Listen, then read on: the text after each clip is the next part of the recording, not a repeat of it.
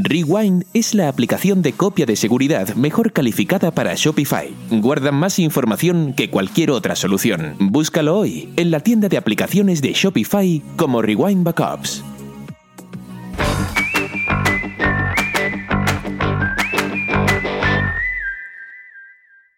Bienvenido a e-commerce con Shopify, el podcast donde hablamos sobre estrategias para crecer tu negocio online con Shopify. Mi nombre es Andrés Álvarez, cofundador de la agencia Shopify Experts ED Digital, grabando hoy desde el viejo San Juan, en Puerto Rico. Y hoy tengo el placer de compartir por segunda vez con un colega y básicamente amigo ya de, un tiempo que llevamos ya colaborando y eh, reuniéndonos en, diferentes la conferencia ¿verdad? De, de la compañía Shopify. Y este año, acá, ahora mismo acabando de hablar, ¿verdad? Nos enteramos que nos volvemos a reencontrar en el 2020. O sea que les presento a Pancho Mendiola. Pancho, ¿cómo estamos? Muy bien, muy bien. Muchísimas gracias por, por la invitación. Eh, sabes que siempre es un gusto aquí compartir con, con ustedes, mis amigos. Eh, nos vimos también en la de, en la de Clavio. Correcto. La de Clavio fue una, una excelente conferencia en la ciudad de Boston del tema de email marketing, que sinceramente al día de hoy seguimos, ya tú sabes, trabajando mucho, viendo cómo nosotros podemos utilizar este medio para, para maximizar, ¿verdad? La venta y la creación de relaciones. Eh, Pancho, quiero hablar eh, a nuestros oyentes un poco de, de ti, ¿verdad? Dejarles saber. Eh, Pancho estuvo muchos, ¿verdad? Eh, haciendo varios intentos en distintos negocios y hace 10 años logró consolidar una empresa, eh, ¿verdad? Y utilizó el comercio electrónico cuando apenas estaba comenzando, ¿verdad? Eh, Pancho utiliza un término que acá en Puerto Rico se utiliza también mucho, que dice que estaba en pañales. Y, es la realidad. O sea, eso yo digo que no sé o, no voy a decir que no sé, sino que tengo, eh, me, podrá, me podrás aclarar, pero yo por lo menos digo que en Puerto Rico todavía el comercio electrónico está en pañales. Es una, aunque sí tenemos muchos negocios en línea y tenemos mucha interacción con grandes eh, marketplaces como Amazon, eBay, Wish, etc. Este, los negocios todavía están en pañales, cómo, cómo agarrar el comercio electrónico y aprovecharlo y exprimirlo hasta el final. O sea, que me, identifico mucho con esa parte de, de ¿verdad? del desarrollo de Pancho Mendiola. Eh, y hoy en día eh, tiene la agencia que se llama Onward, donde crea y administra tiendas en línea para sus clientes. Eh, tiene un podcast del cual vamos a hablar un poco más adelante aquí en este programa, un millón al mes, donde se aprende muchos términos, muchas conversaciones extremadamente interesantes eh, y hacen muchos esfuerzos, ¿verdad?, para ayudar a diferentes comerciantes eh, en el área de comercio electrónico, de logística, de envío, servicio al cliente, para simplemente, como, como lo, es este podcast, simplemente aportar a que el ecosistema del e-commerce en México, en Latinoamérica, en el mundo, eh, todas las personas en específico de la que nosotros le hablamos español, crezcan. O sea que, Pancho, gracias por esa dedicación y, continuar después de tantos años, ¿verdad? Este, haciendo lo, propio. No, al contrario, como, como te decía Andrés, eh, pues sí, parte del trabajo que, estamos haciendo, la verdad, la verdad suena, suena altruista, pero tiene su, tiene su parte de, intereses personales. O sea, eh, además de tener la agencia, eh, pues tú sabes que yo tengo también mis propias tiendas en línea.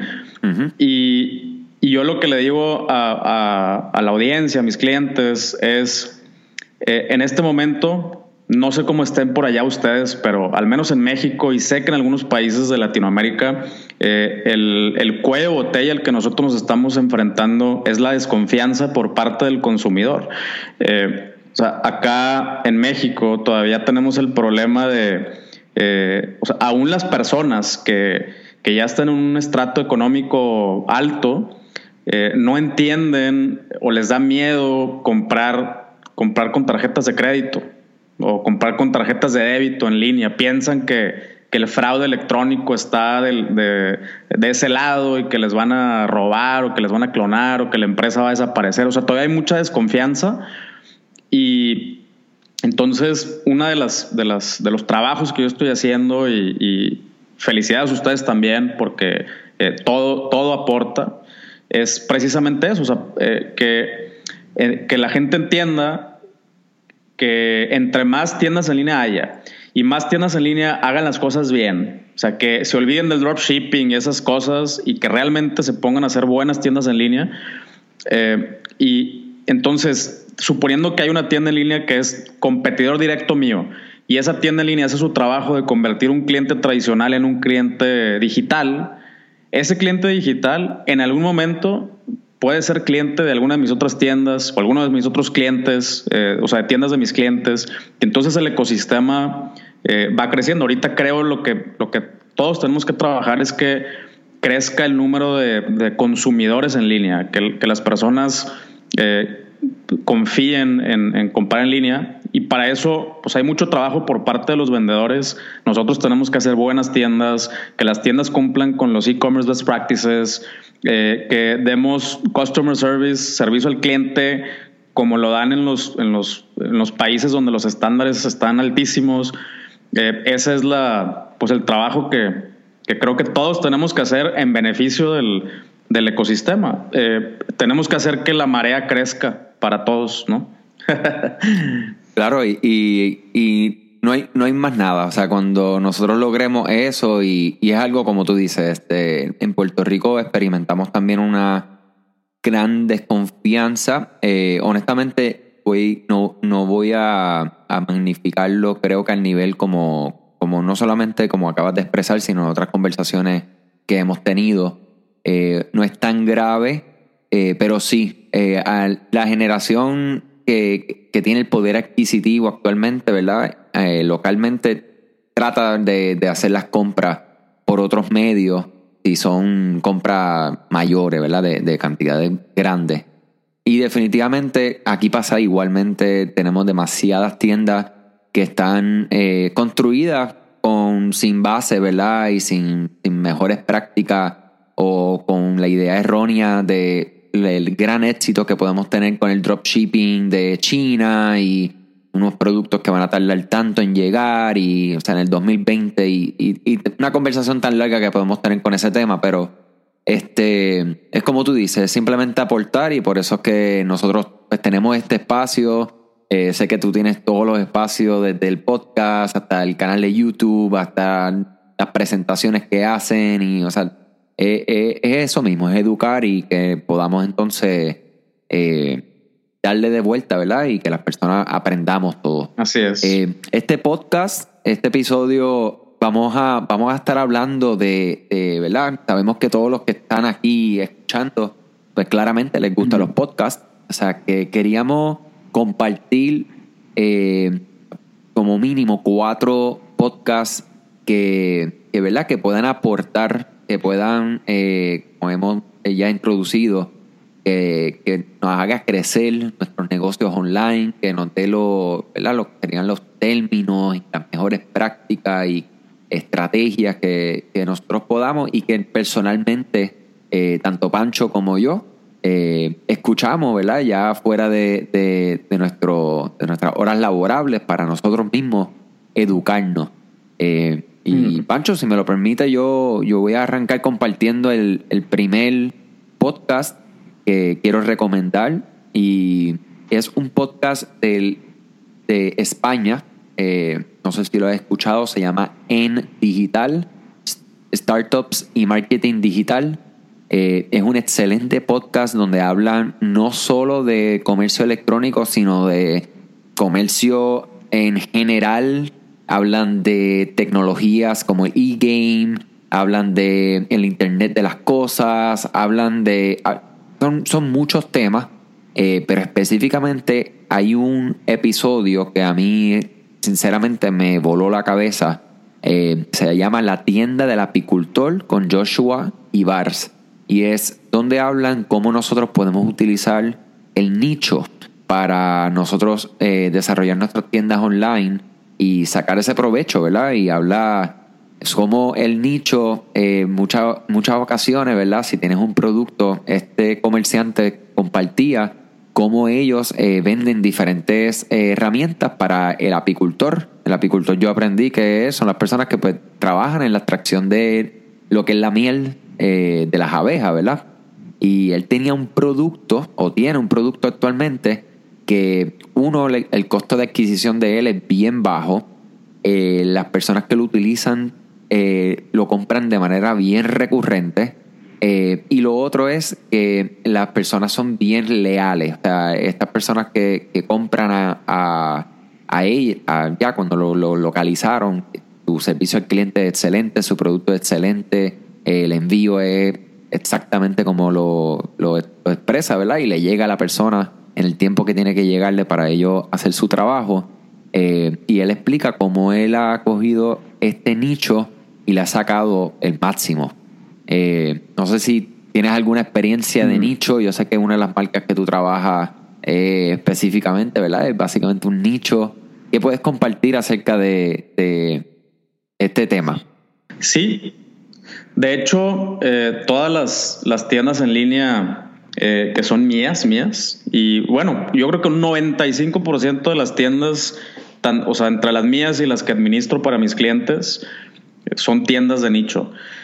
Eh, yo, en, mi experiencia, esa es la the way to go. O sea, en, ¿por qué? Definitivamente eh, tenemos este, este gran, gran competidor que es Amazon, que volvemos a lo mismo, no lo veo tanto yo como un competidor. Eh, si, si estás en una, si tienes una tienda de nicho, no es un competidor porque esa es la plataforma que precisamente está ayudando a que haya más compradores en línea. Eh, está haciendo que, más personas se atrevan a, comprar en línea. Eh, pero definitivamente, pues si vendes lo mismo que Amazon eh, y, quieres venderle a la misma audiencia que Amazon o que eBay, pues no vas a vender. Si el, si el producto que estás ofreciendo en tu tienda en línea también lo ofrecen en Amazon, no vas a vender. A menos, a menos que ofrezcas un valor agregado a lo que le pueden ofrecer en Amazon. ¿Qué, ofrece Amazon? Pues confianza, rapidez en, la entrega. Si tú puedes ofrecer por lo menos eso, pero además, no sé, eh, hacerle a eh, darle contenido a esta persona, hacerle recomendaciones, enseñarle a utilizar el producto, eh, darle tutoriales, darle productos adicionales, ebooks, seguimiento, un grupo de soporte. O sea, todas estas son cosas que Amazon no puede hacer y que yo no veo en el futuro que lo vaya a poder hacer o que le interese hacerlo, ¿no? Entonces, cuando, cuando trabajamos en una, o sea, cuando tenemos una tienda de nicho, eh, precisamente podemos eh, crear esta, esta pequeña, es más fácil llegarle a esta pequeña comunidad, pero también hay que para lograr que se queden hay que darles, darles valor, darles mucho más valor de lo que podrían eh, recibir en, otro lado. Eh, y entonces, en, una tienda de nicho puedes eh, generar que, esta, que estos love marks, que a final de cuentas los, los love marks se convierten, si lo sabes hacer bien, se pueden convertir en un customer lifetime value muy alto. Por ejemplo, en mis tiendas eh, eso es a lo que siempre nos estamos fijando. nosotros traemos, eh, por ejemplo, una tienda que tenemos un ticket promedio, para darles una idea, de 60 dólares. Traemos un Customer Lifetime Value, eh, no, no, de todos, pero traemos un, segmento grande de, nuestra tienda de, de, no sé, 2 mil dólares de Customer Lifetime Value. ¿qué, ¿qué, quiere decir? Que compran muchas veces y, y entonces el sistema predice también que van a seguir comprando. Y, esto es muy difícil que lo hagas eh, en una marca que no es, pues que no es de nicho, ¿no? Claro, claro. sí. no, definitivamente es algo que nosotros lo vemos y de, eh, nosotros trabajamos con muchas tiendas que son de moda y ahí es un poco más difícil ver todo lo que acabas de explicar. Eh, al contrario, que cuando es algo bien específico y podemos entonces eh, ir estudiando y viendo hasta dónde va a comprar, hasta inclusive dónde puede morir una, una marca. Este, también lo hemos podido eh, ver, ¿verdad? Y cuáles son las. Cuán difícil puede ser, eh, porque tan, tan.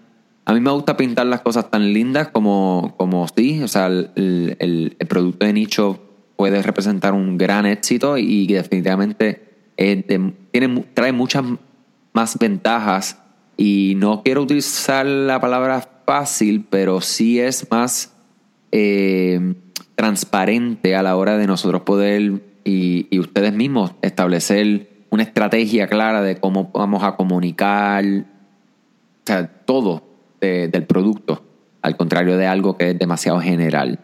Este, que, tremendo. Eh, ese podcast lo vamos a tener aquí en las notas para que puedan entonces, eh, aquellas personas que están curiosas de escucharlo, lo vamos a tener ahí puesto para que puedas entonces sintonizar y escuchar otros episodios que está es muy, muy interesante. Eh, Pancho, si quieres compartir de tu lado y después entonces rebotamos de vuelta para acá. Pues se, va a ver como se va a ver como comercial, pero eh, uno de los de los podcasts que, que yo le recomiendo es el, es el tuyo. Eh, bueno, el tuyo y el de y el de Obed. La verdad es de que, honestamente, hay muy pocas opciones. Eh, hay muy pocas opciones de, eh, de podcasts eh, de e-commerce, específicamente de e-commerce en español. pero bueno, no por eso les estoy recomendando el tuyo. me consta, o sea, me consta que ustedes, tanto tú como Beth, andan en, en, el pues en los mismos lugares donde ando yo, ¿no? O sea, que, que a final de cuentas es donde donde se genera la información que después compartimos en, los programas, ¿no? Eh, Correcto. Algo, algo que yo, con lo que yo bromeo mucho acá en México, eh, yo no es el caso de en, algunos aspectos en Puerto Rico, eh, pero a final de cuentas son latinos, ¿no? Somos latinos, y, pero bueno, yo bromeo mucho acá en México con el aspecto de que pues en Estados Unidos claramente van muchos años más adelante eh, y en, muchas cosas, eh, desde temas tecnológicas, pero también temas culturales y eh, en, el, en, el, aspecto del, pues del comercio, ¿no? Del comercio electrónico de lo que estamos hablando. Entonces, yo, yo bromeo con que cuando voy a estas, cuando consumo contenido en Estados Unidos o cuando vamos a estos eventos en Estados Unidos, Canadá, eh, regresamos, yo regreso a México a hablarles del futuro, ¿no? No, ya, acabo de viajar al futuro y, les traigo esta información. Y, creo que eso es algo eh, que tiene mucho valor.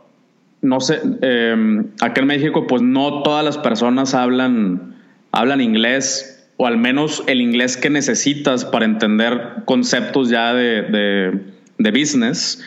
Y, y entonces sí hay, eh, pues hay muy poco, todavía muy poca información. Entonces, eh, ya hablando específicamente de, de, la información que ustedes comparten, a mí la que, una de las que más me gustó eh, fue cuando hablaron acerca de, marketing personalizado.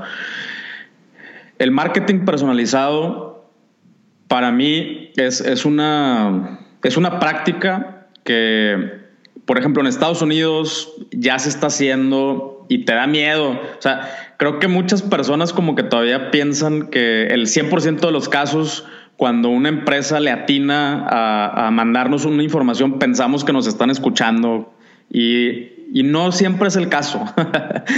Eh, puede ser que sí, pero, pero también yo, como ya sé más o menos cómo funciona de, este lado, del lado del vendedor, eh, muchas veces el caso es que eh, las empresas están entendiendo cómo hacer marketing personalizado. Y, creo que es algo que, aún está en pañales, que va a llegar a un nivel que creo que todavía ni siquiera nos imaginamos. Incluso en Estados Unidos todavía no están ahí, eh, porque apenas estamos como reuniendo la, data, ¿no?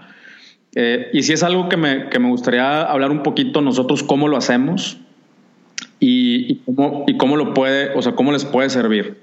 Eh, definitivamente lo que no es marketing personalizado es eh, lo que todo el mundo piensa que es, que es, no sé, un correo. Hola, Pancho. No, o sea, eso, eso ya, eso, eso es de, los, de hace 10 años. Ya, ya todo el mundo sabemos que, que porque un correo nos habla eh, por nuestro nombre, no quiere decir que lo está mandando una, una persona y que es algo personalizado.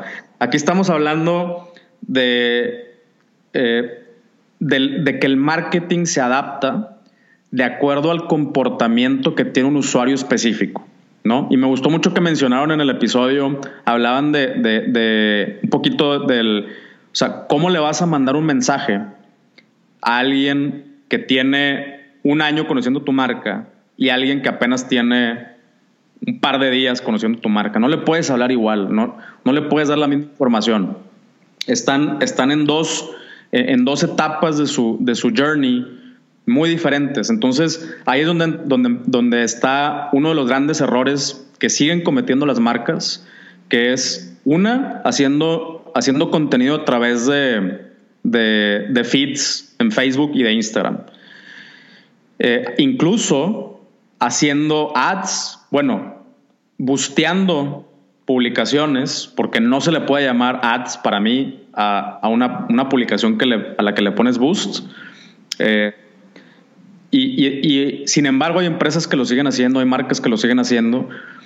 Y aunque estas, estas publicaciones bueno, estos boosts te permiten segmentar hasta cierto punto, eh, no puedes controlar eh, aspectos más importantes, por ejemplo, como es quién es esta persona, ya me ha visto antes, cuántas veces ha visitado mi página, ya visitó alguna página de producto, cuántas veces visitó la página de producto. Eh, ese tipo de segmentación no lo puedes hacer haciendo boost. Entonces, si sigues haciendo contenido a través de tu timeline, eh, eso es lo que estás provocando. Estás provocando que, una persona que acaba de llegar a la fiesta esté viendo información a lo mejor más avanzada y se perdió todo el, todo el camino que, hiciste hacia atrás de contenido ahí es donde creo que es uno de los aspectos más importantes del marketing personalizado, que eso lo resuelves con, con ads y, con, bueno, lo primero que necesitas, creo yo, es un Customer Data Platform, ¿no? Que en este caso, pues el que nosotros utilizamos y recomendamos es Klaviyo. Eh, es, este lugar donde, donde toda la data se reúne y, se organiza y se segmenta. Eh, una vez que tienes estos segmentos, puedes eh, utilizar esta información para, eh, para realizar estrategias a través de mailing o también decirle a Facebook, oye, a este segmento que acabo de, o sea, a este segmento que te estoy diciendo, mándale esta información. Te voy a poner un ejemplo bien sencillo. También está de moda el retargeting, ¿no? El remarketing. Pero aún así, no es lo mismo una persona. O sea, tú ¿quién crees que está más cerca de comprar? Tú, Andrés. Una persona que acaba de visitar la página una sola vez, el homepage, o una persona que visitó un product page. Sí, claramente alguien que ya llegó a la página de producto va a estar muy inclinada a comprar. Exactamente. Ahora, una persona que visitó la página de producto versus una página que visitó, eh, una persona que visitó cinco veces esa misma página de producto. Obviamente esa persona que ya está más próxima a comprar, ¿no? Claro. Y, y, es, y este es precisamente el viaje. O sea, eh, cuando, y, y, esto se traduce en marketing personalizado. Tú puedes crear audiencias, crear segmentos eh, dentro de tu base de datos y, a lo mejor a la persona que visitó el producto la primera vez, le sigues dando información acerca de este producto. Pero ya si lo visitó cinco veces, créeme que esa persona ya tiene suficiente información, al menos del producto. A lo mejor lo que quiere saber esa persona más adelante es acerca de tu envío, acerca de tus políticas, o ya lo que está esperando es una oferta para, para animarse, ¿no? Y a esto se refiere el, el marketing personalizado. Y esto es un ejemplo de las mil cosas que se pueden hacer eh, a la hora de hacer, de hacer marketing. Tienes que cambiar el contenido, tienes que...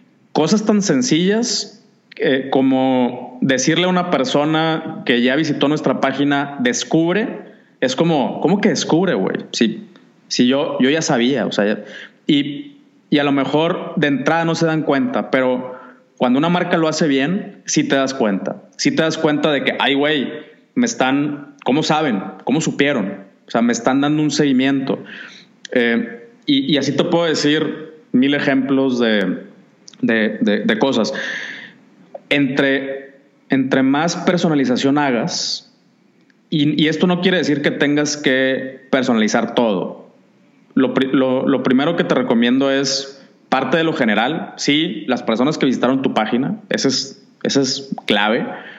Eh, y una vez que tengas eso establecido, eh, continúa creando segmentos o segmentando tu audiencia eh, de acuerdo a como tú vayas observando que, que, propios, que tus propios clientes se, se, comportan. Por ejemplo, si yo sé, si yo sé que, que en promedio un, un, cliente para llegar a una, a una conversión, a una compra, tiene, no sé, se puede llegar a tardar 15 sesiones, porque sí los hay. Tú lo sabes que hay personas que hasta se pueden echar 20 sesiones antes de comprar. Así es. Entonces, conoce, conoce a tu audiencia y, entonces no le quieras vender en tampoco en la tercera sesión. O sea, eh, entonces conoce, conoce a tu audiencia y luego ejecuta, ejecuta estrategias que vayan eh, dirigidas a estos a estos segmentos. Y un segmento para mí, eh, por ejemplo, puede ser, no sé, un segmento que sea de 500 personas. Si tú, si tú pones una condición, ejemplo, eh, personas que visitan el producto tres veces en un periodo de 10 días y te das cuenta que hay 500 personas que ya cayeron en ese segmento, cuando tienes 500 personas en ese segmento, vale la pena desarrollar una estrategia completa para convertir a esas 500 personas en, clientes. Y, entonces, una, tus estrategias van siendo dirigidas por data, no por adivinanza, que al principio, pues sí tienes que adivinar un poco, pero después tus estrategias se van haciendo eh, un poquito más sencillas porque el objetivo es muy claro. Ya no es que alguien me compre, no, no, no, es estas personas que ya visitaron tres veces este producto, quiero que me compren. Y es mucho más fácil hacer, hacer contenido eh, incluso, ¿no? Para, para ellos. Y es más barato también llegarle a solamente a esas 500 personas. Eh, entonces, ese es el segundo punto. Entre más eficiente te hagas, además de que vas a tener mejor conversión, eh, las, las campañas que ejecutes van a ser más baratas. O sea, el costo por, por adquisición de cliente va a ser más barato. Ahorita, no sé cómo anden ustedes en Puerto Rico, pero acá ya andamos llegando a los 20 dólares por, de costo adquisición en, algunos casos.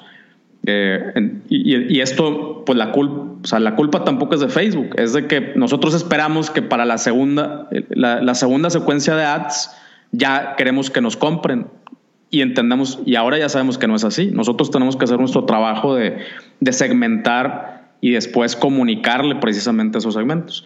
Y ese es el, el verdadero marketing personalizado. No sé si tú quieras añadir algo.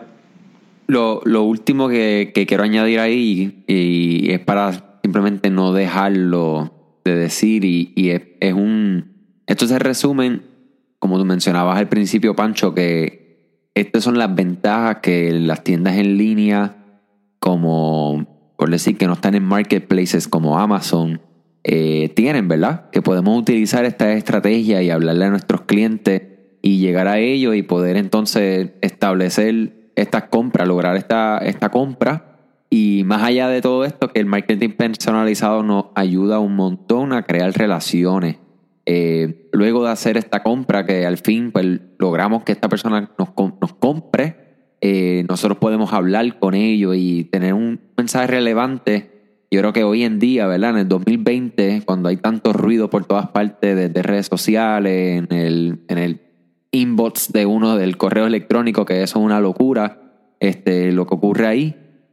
y de momento llegan mensajes que, saben que, aunque sean automatizados y demás, pero son para ti y son relevantes para ti, eso crea una relación y un valor increíble. O sea que claro. gracias por compartir eso, porque en verdad que, eh, como tú dices, eh, estamos empezando. Eh, y como también dice, es un poco hasta para, para mí, que uno, como tú dices, uno sabe lo que está ocurriendo tras bastidores, eh, en ocasiones a mí yo digo, wow, de verdad que la persona que está trabajando en esto es un genio, porque el, nivel de, personalización llega eh, demasiado. Eh, una de las marcas más curiosas, que fue una marca que de hecho comencé a seguirla por simplemente por conocer su estrategia de email, porque era un, un colega de Europa que lo estaba trabajando, eh, ellos se dedican a, trabajar con, unos zapatos que son la prueba de,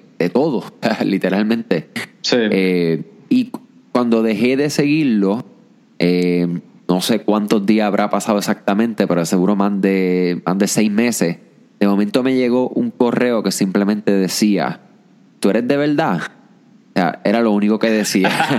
y cuando, oye, y fue el correo que abrí. O sea, ese correo yo lo abrí porque decía que era tal persona de esta compañía eh, y el, la línea de, tema, el subject line, lo que decía era, tú eres de verdad, ¿are you real? Y entonces yo, me pareció tan curioso que lo abrí y cuando lo abro el mensaje era un mensaje sin imágenes, sin logos, sin nada, era simplemente un pedacito de texto.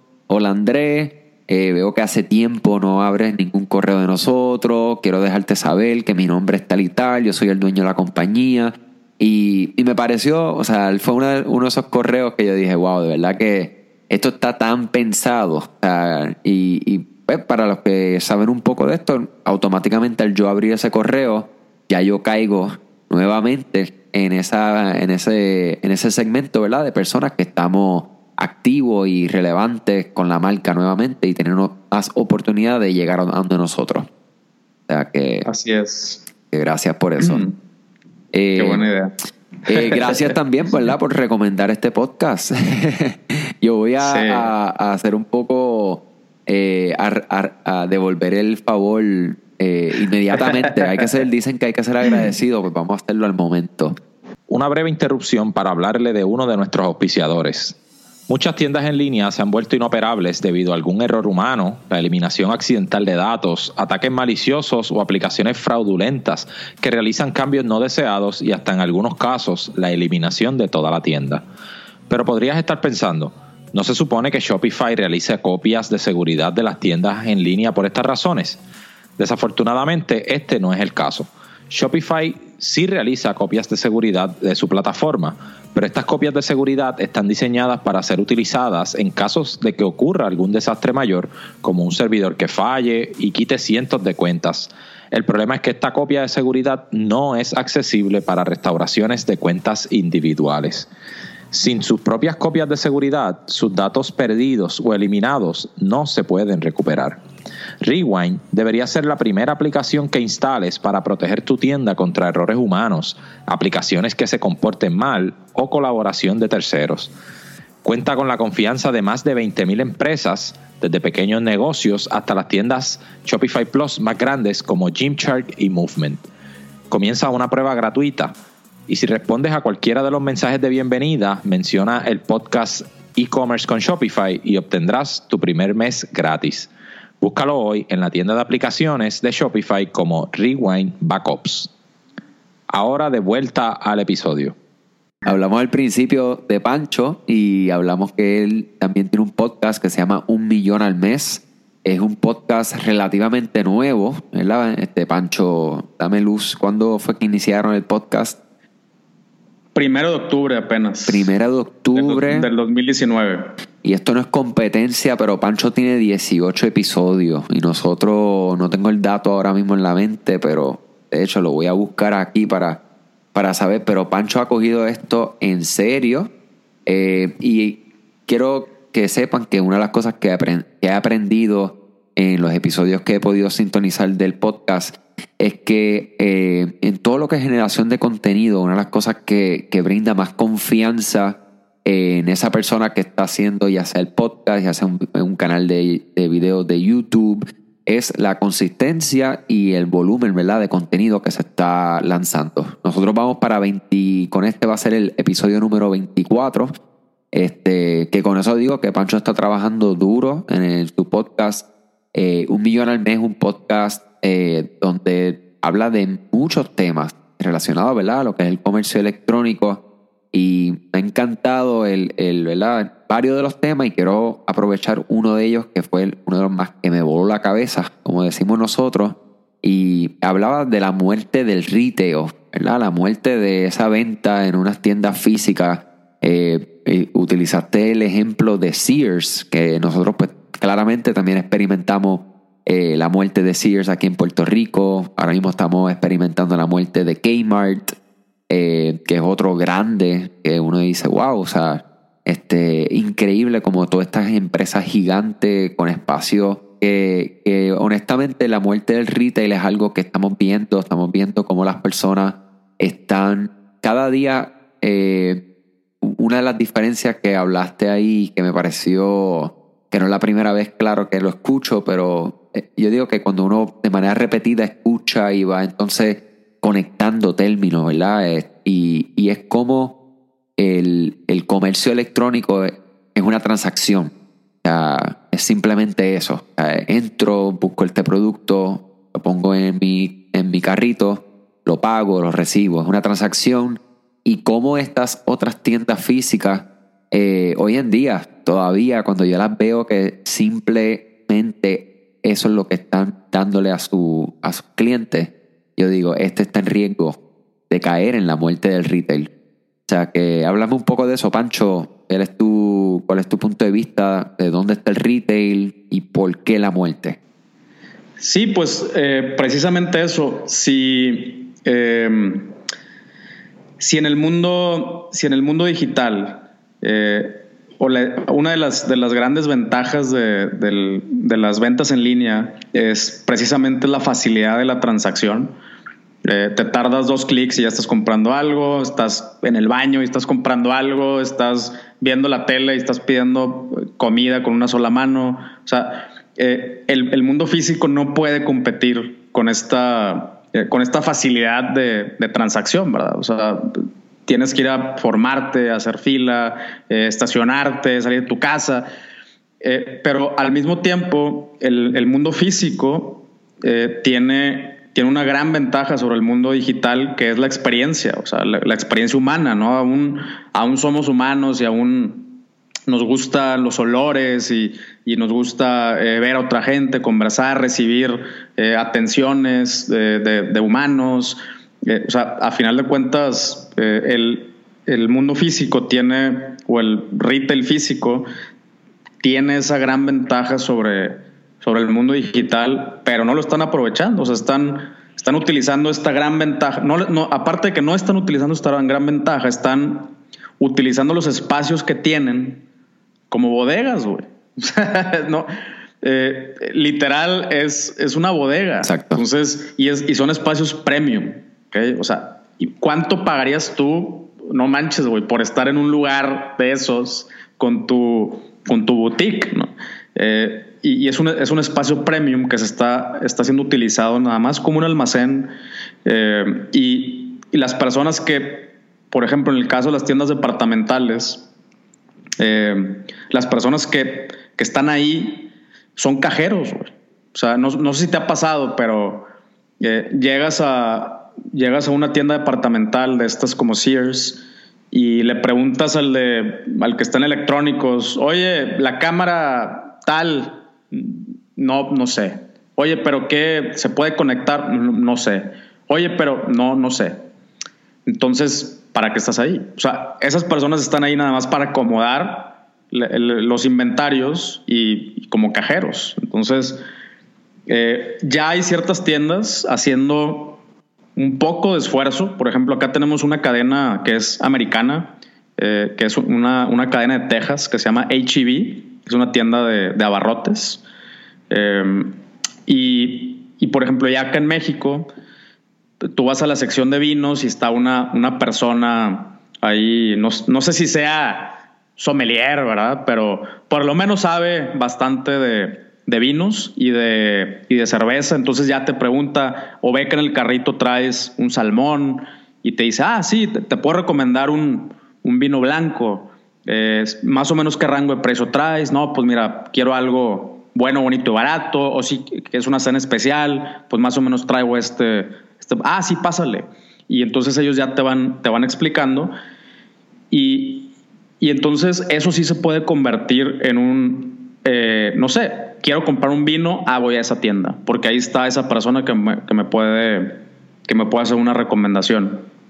Eh, imagínate que puedan hacer esto en todas las industrias, güey, o en, eh, ¿sabes? La otra vez fui a una tienda de, de DJI y ni siquiera se, levantaron de su asiento los, los que atendían. O sea, una, una tienda que vende electrónicos que requieren de, de, información, o sea, que como consumidor requieres información y los, las personas ni siquiera se levantaron de su silla.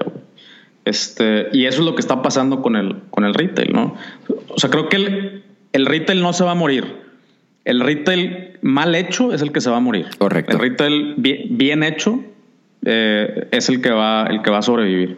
Yo tengo 34 años y los que vienen detrás de, nos, de mí son extremadamente, o sea, es una generación que busca experiencia, o sea, porque si no son bien self-serve, o sea, ellos mismos, eh, o sea, y yo lo veo todo el tiempo, tú vas a estas tiendas por departamento y tú ves a las personas frente a los productos con su celular, viendo, y yo soy uno de ellos también, viendo videos, cómo se utiliza, cómo se hace, cómo no se hace. Claro. Este, claramente comparando precios. O sea, o sea que cada vez estas tiendas es como tú dices, es una bodega donde aguanta el producto y, y los beneficios pues tienen que ser, el precio no puede ser muy distinto en línea, porque pues el, uno quiere en, en, cualquier caso pues que lo que te lo quieres llevar ahí al momento porque lo necesita o es algo que, que emocionalmente lo quieres tener en ese momento, pero este, cada vez estamos viendo que los tiempos de envío son más cortos, o sea que entre esos, mientras eso siga ocurriendo y las tiendas, como tú dices, que no se pongan, nosotros decimos aquí, que no se pongan para su número, que no se pongan a hacer las cosas correctamente, sabiendo que, hay unos cambios de generación increíbles, este, van a caer en la muerte del retail.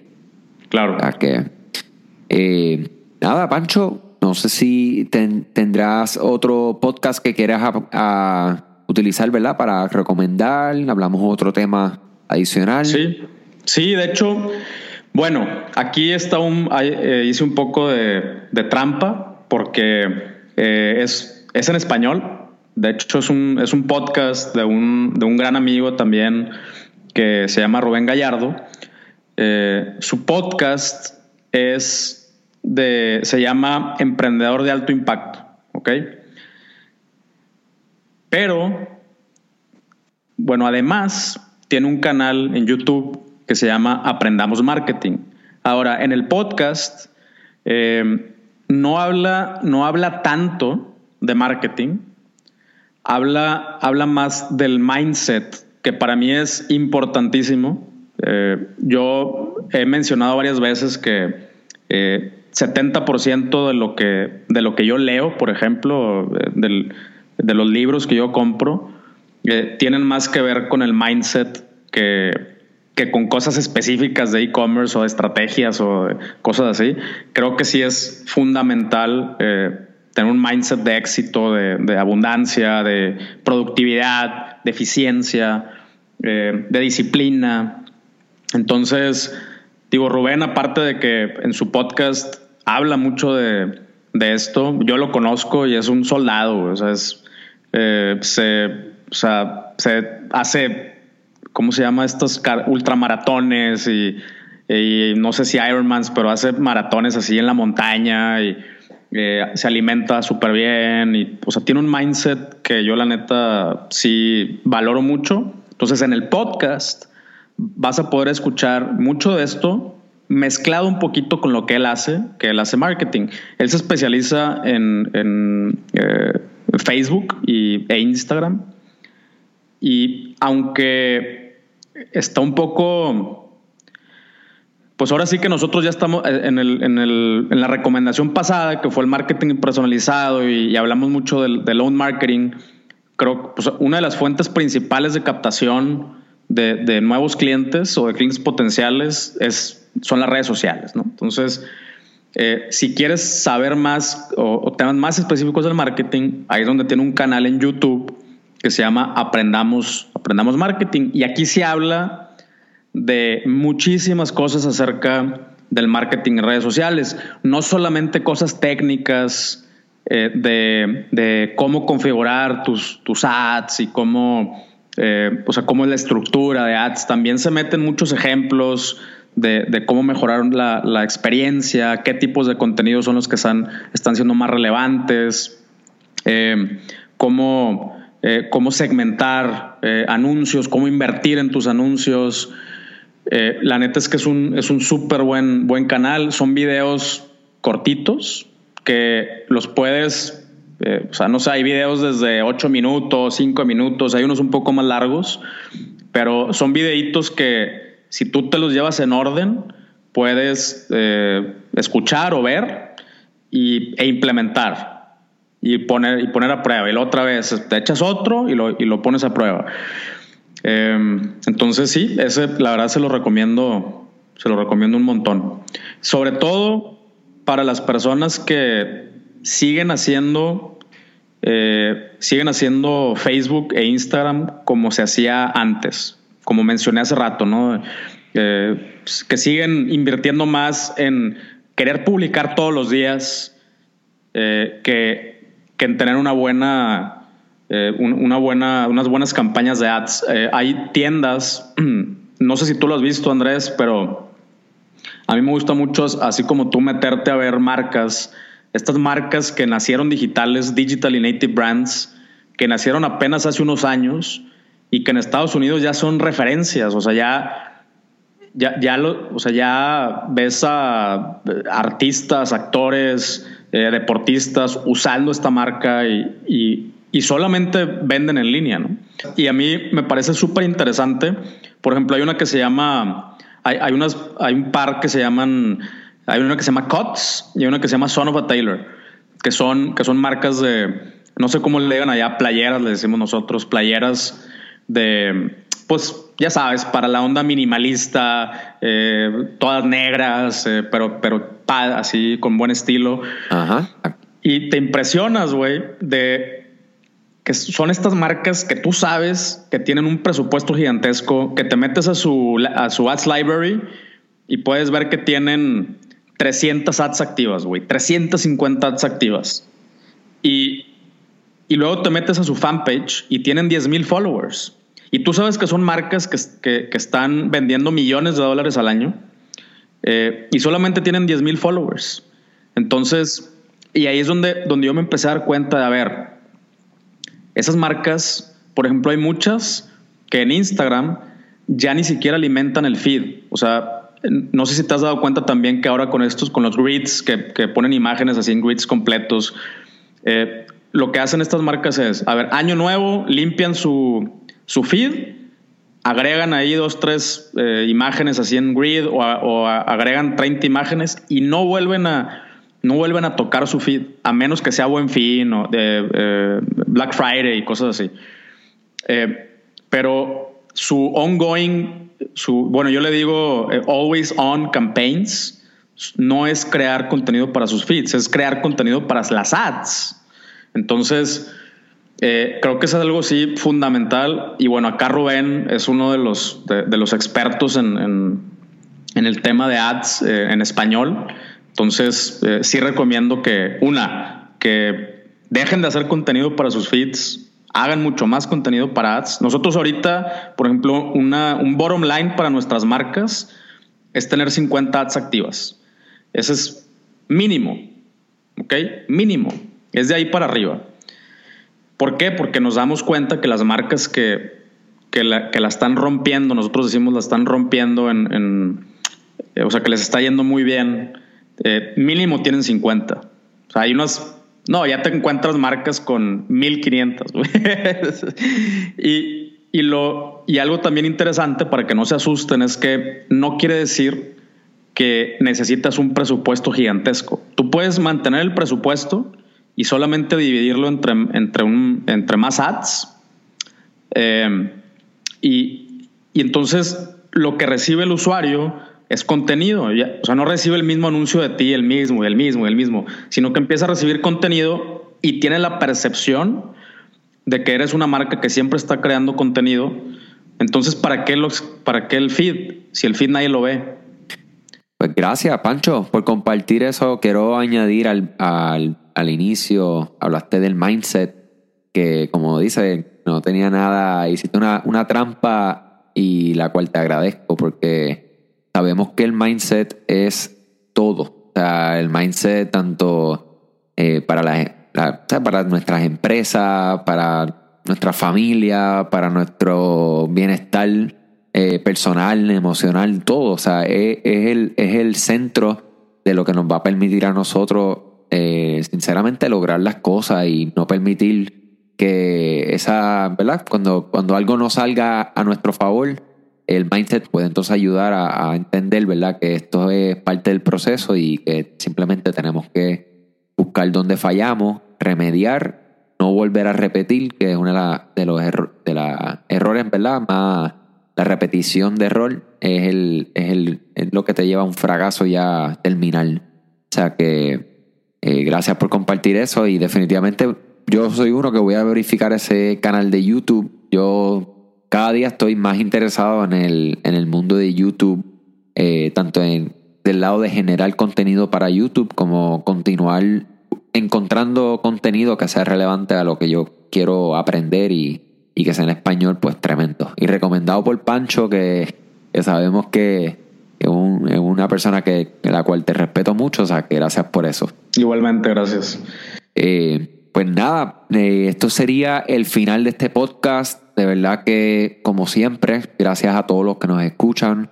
Eh, Pancho, el que quiera conocer más de ti, sabemos dónde podemos escucharte. déjanos saber cómo, cómo podemos ponernos en contacto con Pancho Mentiola. Eh, no, muchísimas gracias Andrés. Mira, mi, mi Instagram, el Instagram de, mi podcast es arroba un millón al mes, así todo seguido, un millón al mes. Y el canal de YouTube es igual, es un millón al mes. Eh, ahorita, el día de hoy no he hecho contenido específico para, para YouTube. De hecho, todos los videos que tengo ahorita son es una grabación, pero sí con video. Eh, y es algo que también tengo, tengo de tarea, entonces eh, ahí luego, luego les estaré avisando cuando ya empiece a generar contenido específico para YouTube, ya con compartiendo pantalla, ya sabes, eh, temas más visuales. claro, claro. Pero bueno, muy pronto ahí, lo, lo, que sí, lo que sí voy a empezar a subir son grabaciones de, de algunos webinars que he tenido ahí con eh, o sea, preguntas y respuestas, donde las personas sí me, me preguntan cosas muy específicas. Eh, sí los voy a estar subiendo ahí en el canal de YouTube. Entonces, eh, pues ahí, ahí me pueden encontrar. Todos los miércoles, eh, bueno, un miércoles sí, un miércoles no. Tengo webinars que son en vivo son, y son de preguntas y respuestas. Entonces se pueden, pueden entrar a unmillonalmes.com y lo primero que van a ver es ahí donde se pueden apuntar al, webinar, es completamente gratis y, ahí nos tomamos una hora, un poquito más de una hora en, responder preguntas de lo que sea, lo que tenga que ver con e-commerce. Ahí trato de responderlo de todo. Excelente, Pancho. Gracias como siempre por tu tiempo. Eh, fue un, placer, eh, sinceramente, y contento porque nos vemos ahora el, del 6 al 8 de mayo en Toronto para Shopify Unite. O sea que, que nada, por allá estaremos, estaremos compartiendo. Seguro que sí. Eh, sí. No, hombre, muchas gracias y cuando quieras. Eh, ahora me toca invitarlos a ustedes acá un día al mes. Ah, seguro. Con, sería con mucho gusto, seguro que sí. Estaríamos ahí presentes y, y Obed sabemos que también siempre está, Obed de hecho es la primera persona que conoce a Pancho y el que hace el enlace inicial, o sea que definitivamente decimos presente. Eh, Muy bien. A todos los que escuchan, ya sabes, está el grupo e-commerce con Shopify eh, en español, el grupo en Facebook, donde pueden ahí eh, añadir, compartir cualquier tipo de idea. nos pueden escribir directamente para que entonces sugerir cualquier tema que les guste. Y gracias a todos, mucho éxito en sus negocios y hasta la próxima.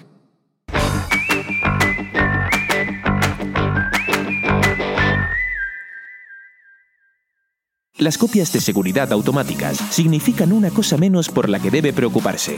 Rewind debería ser la primera aplicación que instale para proteger su tienda contra errores humanos, aplicaciones que se comportan mal o colaboración de terceros. Comience una prueba gratuita hoy. Solo tiene que responder a cualquiera de los mensajes de bienvenida luego de instalar el app.